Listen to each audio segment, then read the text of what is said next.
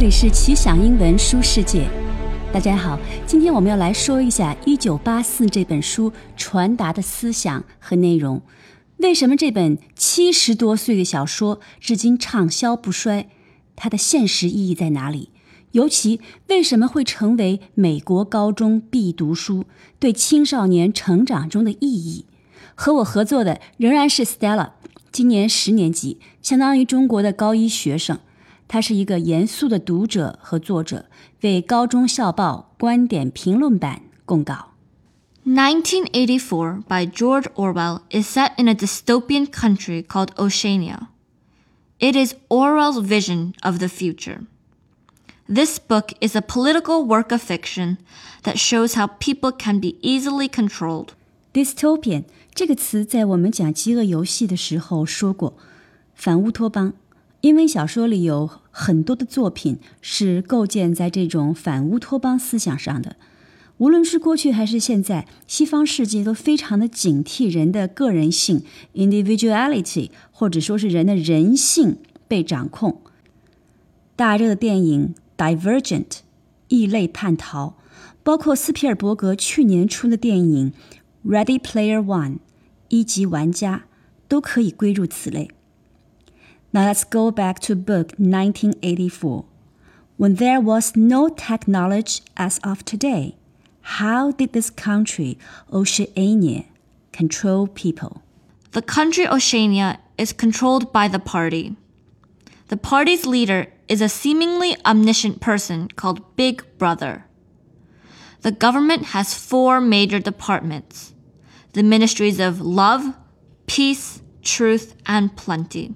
Although the name sounds nice, their purposes are anything but. The Ministry of Love is responsible for law and order. The main purpose of this branch of government is to enforce loyalty to Big Brother through fear, torture, and brainwashing. The building has no windows and is surrounded by wire, steel doors, hidden machine gun nests, and guards. It is arguably the most powerful ministry controlling the will of the entire population. 叫的是友爱部，但是干的事儿呢是负责拷打、折磨、洗脑，以保持忠诚和秩序。实际上是一个秘密警察组织。主人公 Winston 在书里的后面高潮部分 就是在这个部门臭名昭着的幺零幺室，经历了非人的折磨而意志崩溃。这个我们后面会再说到。The Ministry of Truth is responsible for any necessary falsification of historical events. It is in charge of propaganda. The truth is understood to be whatever the government says is true, even if the statements are false such as 2 plus 2 equals 5. The ministry is named this way because it manufactures a truth to show a government approved version of an event. 这第二个部门叫真理部，它是最大的部门。主人公 Winston 就供职于这个部门。 所以小说里通过 Winston 的眼睛，非常详细的描述了历史真相是如何在这个虚构的 Oceania 国家里被篡改和抹杀。有很多后来被大家广为使用的术语，比如双重思想 （double think） 就是来源于这个部门。还有，我要另外说一下 “propaganda” 这个词，一般咱们中文就直接翻译成宣传了。在我们中文语境呢，宣传是一个。中性词，但是 propaganda 在英语里可不是个好词儿。Ideas or statements that may be false or exaggerated and used in order to gain support for a political leader or party or to influence public opinion。所以在翻译的时候呢，大家特别注意一下语境，要使用 publicity 就会好很多。这就是一个引起公众注意、注目的意思，非常的中性。The third department is called Ministry of Peace. It is named the exact opposite of what it does. it is in charge of maintaining a state of war. The meaning of peace has been equated with the meaning of war in the slogan, War is Peace.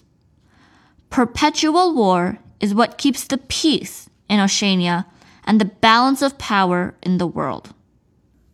和平部管战争，War is peace，战争就是和平，是不是很讽刺？大家可以注意到，所有的部门命名都是与他们的实际功能截然相反的，要不怎么叫讽喻小说？Lastly, there is the Ministry of Plenty. It oversees distribution of food, supplies, and goods. The country Oceania actually is in the state of poverty, scarcity, and financial shortage. It is easier to maintain control if people are impoverished rather than wealthy. In addition, Oceania needs to create weapons instead of everyday goods. With the help from the Ministry of Truth, people believe they live in prosperity. 这最后一个部门叫富裕部，其实就是让人们把有限的生产力用于制造武器进行战争，但是在生活上保持非常的贫穷，所有的物资都是计划有限的。但是跟真理部合作之后，又描绘出生活富裕的假象。嗯，这个这个听上去是不是有一点耳熟啊？那么今天呢，我们先讲到这里。大洋国是一个什么样的国家？是不是有些跃然纸上？